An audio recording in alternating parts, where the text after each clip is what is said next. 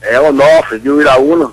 Caminhoneiro, Iraúna, caminhoneiro, como que você está vendo essa questão? Como que vocês, caminhoneiros, se sentem nesse momento que precisarão paralisar, fazer manifesto para que tenha um reconhecimento do presidente da República e do setor econômico, Onofre? Tem como evitar essa greve, Onofre? É, Elevão, bom dia a você, bom dia, Real, né? Bom dia, o Iraúna.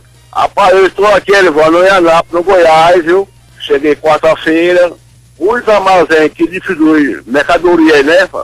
Fortaleza, Mossoró, né? Natal, João Pessoa, né?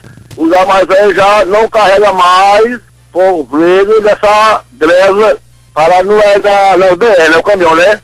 E por isso não carregamos aqui. Estamos aqui é desde quarta-feira parado, tem carga, através do meio dessa greve lá. Então, em partes, o Brasil já está parado. Porque se as empresas, as indústrias não estão querendo liberar os produtos, as cargas, com medo da paralisação e ficarem parados nas estradas, então já começou a parar o país, não é verdade ou não? Pois é. Os armazéns nós carregamos aqui, rapaz, já ligamos o pessoal para quem faz o carregamento da rede, né? Aí já falou que não vai carregar por, por meio dessa greve, né? A mercadoria transporte aqui é mercadoria de série, né? Aí eles têm medo de saques lá na BR, né? E por isso não vai ganhar ninguém. Só depois da greve vai ficar, aí vai começar o carregamento.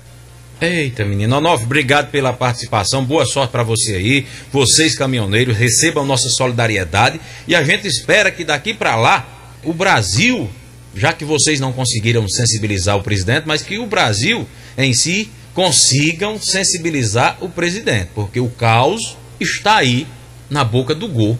Infelizmente, dois caos.